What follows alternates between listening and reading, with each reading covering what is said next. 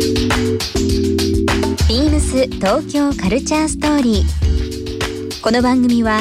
インター FM897 レディオネオ FM 心の三極ネットでお届けするトークプログラムです。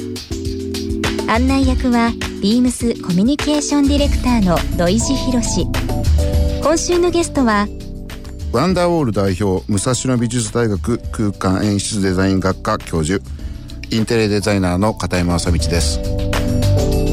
インテリアデザイナーとしてだけではなく原宿のナイキや代官山のアーペーセイ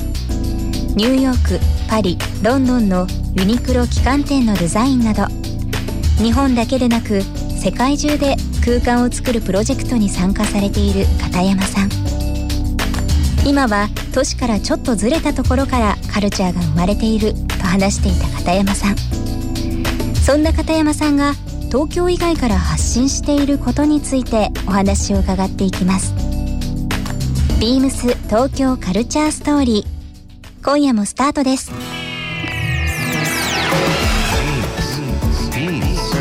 ビームスビームス東京カルチャーストーリー Beams Tokyo Culture Story. This program is brought to you by Beams. Beams. ありとあらゆるものをミックスして自分たちらしく楽しむ。それぞれの時代を生きる若者たちが形作る東京のカルチャー。ワクワクするものやこと。そのそばにはきっといつもビームスがいる。ハッピーな未来を作りたい。東京のカルチャーは世界で一番面白い。ビームス東京カルチャーストー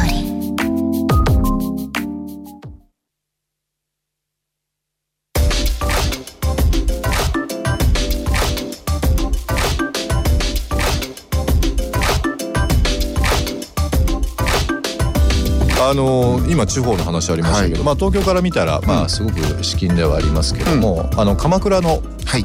バーを今運営されてますけれども、バンクと、はい、ちょっと詳細教えていただいてもよろしいですか、あのー、元ですね、ええ、本当に銀行だったビルがありましてですね、はい、でそのえー、元銀行だったビルって言ったら皆さん多分巨大なイメージがあると思うんですけどたったの9坪なんで。9坪,、はい、9坪なんであの本当にちっちゃなちっちゃな多分今で言うと ATM みたいな出張所があったんですね、ええ、横浜銀行の鎌倉の、まあ、あるちっちゃい出張所があって、それビルごとなんですよ。でそのビルをですね、まあ、僕がすごくお世話になったアートディレクターの渡辺薫さんという方が、はい、あの残念なことに亡くなられた方なんですがその方があの2000年に僕はちょうどワンダーオールを作った年なんですね、ええ、にそのこのビルが好きだからなんかやりたいっていうことでそれであのバーを作るぞっていうのでそれで元銀行だから名前バンクだっていうことでバーを作ったんですね。でそれが僕の最初に実はワンダーオールを作って最初の仕事だったんですね。ででその、えー、とバーがですね、まあ、ちょっと残念なことにカルさんが亡くなられたので一回、まあ、看板を下ろしまして。でそれが、まあ、2016年でこれなんとかならないかなって僕が復活させられないかなと思って。うんで、まあ、2年ぐらいもう休休止してたんですけど、はい、まあ、ラッキーなことにそのビルはそのまんまあってで、まあ、あの誰も手をつけてなかったもんですから、えー、まあ、頼み込んで。そうするとまああのじゃあいいだろうっていうことでやっと許可が下りましてですね、えー、でバーを、まあ、オープンさせたんですね。ででも本当さっき言ったようにちっちゃなちっちゃなバーなのであの本当にまあ本当にあんまり入れないバーなんですけど、うんあの、まあ、鎌倉っていうところは僕にも別に何の縁もゆかりもないんですけどね、はい、まあ、そんなことがあってあの、まあ、バーをやることにバーオーナーになることになりましてですね。肩書きバーオーナーでもありましたね。そうですね、ね、いやいやもうそういうただすごいやっぱりこうね、こう華やかなだけじゃないですね、やっぱり地方のその鎌倉っていうのはすごく華やかで、たくさんその人が来るのかなと思うとやっぱり日常っていうのは淡々としていて、もちろん夏場だったりあの昼っていうのはすごくたくさん人が来るんですけどで,、もあのそういうことじゃなくてやっぱりこうバーを運営していくっていうのはこう地元の方とねちゃんとこうお付き合いしながら愛していただくことなんだなっていうのをしみじしみじみこう オーナーとして考えますし。ビームスのあのバイヤーとかですね、はい、スタッフが非常にあの鎌倉海外に住んでる人がスタッフが非常に多くてですね、はい、よく使わせていただいてるみたい本当ありがたいんですけどそういう方のねもう情けで成り立ってるんですけどね。あのそれで、ね、ちょうど今、えー、と1月来年の1月7日まで、ええ、その渡辺薫さんっていうもともとはそのバンという伝説の、はい、えー、なんていうんですかね、えー、とアメリカのトラトラディショナルのファッションを日本に持ってこられたブランドで、えー、とその広告のその宣伝の、まあ、アートディレクターですね今でそうですね。やられてた方のそのまあ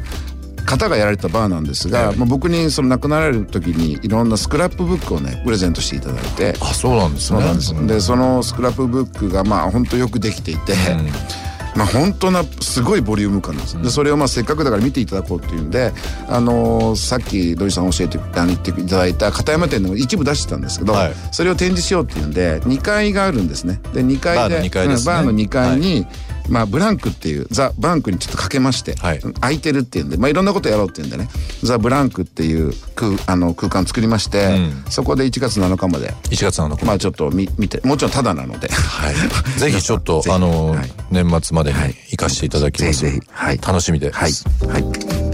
まあ、今回の番組のタイトルにもなってますけど、うん。うん、えー、ビームス東京カルチャーストーリーということで、はい。はい、東京の話をちょっといろいろ伺いたいなと思っております。田山さん的にその美しかったりだとか好きだなという、はい、例えば建物とか景色とか、何かそういうものっていうのは今そうですね。だから本当一つに絞るのはすごく難しいですね、うん、でも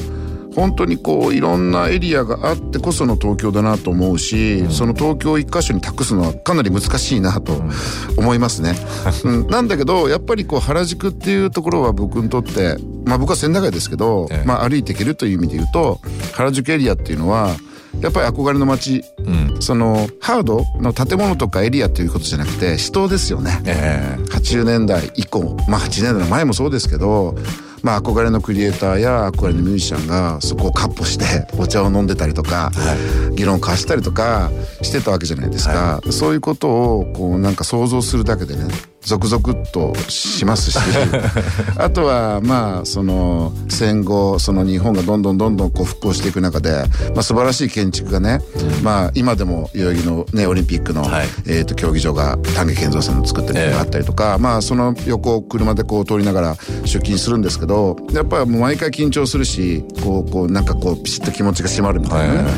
ああいう建築が本当に60年代にできたんだって思うともう驚きなんですよね。よね。だからななんでやっぱ原宿のエリアっていうのは僕にとって特別な場所だし、うん、まあ、そこから歩いていける青山であったりとか渋谷みたいなものも、まあ、一つのこうつながりの中であるので、ええ、うん、特別な場所ではあるとは思いますけど、なんか原宿も本当まあ明治通りという大きい通りあって、うん、本当に右左というか北南西東でも全然違うじゃないですか。違いますね。原宿なんかも本当一本裏入ると、もう本当に子猫が日だまりで寝てたり。あの道迷っちゃいますよね。道迷っちゃいます、住宅街で静かでね。あれは結構驚きます、あれびっくりですよね。びっくりですね。もう竹下通りのあの賑やかさのとはもうあのコントラストというか差が面白いですよね。渋谷も最近はあの裏渋谷といって宇田川交番の裏の方行くとなんとなく懐かしかったり。そうですね。昭和の面影がすごくあって。ありますよね。そこに若者がカッポしたりとかしてるとまあ今コントラストって申し上げましたけど東京ってなんかそういう色の濃淡もそうですし街自体の濃淡もあるあってすごく面白いなと思います。そうなんですね意外とねそのすごくコンテンポラリーの街だと思われがちですけどよく見ると結構古い街なんですよ。そうです、ね、銀座も新宿も渋谷も青山も。でなんだろうねそそのなんかいろんなものが混ざってる感じがまた面白いのかな。面白いですよね。うん東京カルチャーストーリー。番組では皆様からのメッセージをお待ちしています。メールアドレスは beams897 アットマークインター FM.jp ツイッターはハッシュタグ beams897 ハッシュタグビームス東京カルチャーストーリーをつけてつぶやいてください。またもう一度お聞きになりたい方はラジコラジオクラウドでチェックできます。ビームス東京カルチャーストーリー。明日もお楽しみに。ビームス。ビームス仙台樽川しおりです。私はもともとインテリアが好きで部屋の模様替えなどの参考に雑誌を見ているうちにとてもファッションに興味が湧きました学生時代は建築の勉強をしてました。特に店舗建築に興味があり少々くじつけですが一度お店でも働いてみた方がいいんじゃないかと思いビームスでアルバイトを始めました。仙台は東北の中心なので週末は近隣の県からも多くのお客様にご来店いただいております。ビームス東京カルチャーストーリー。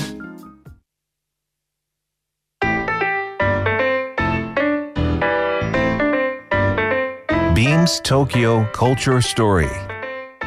This program was brought to you by Beams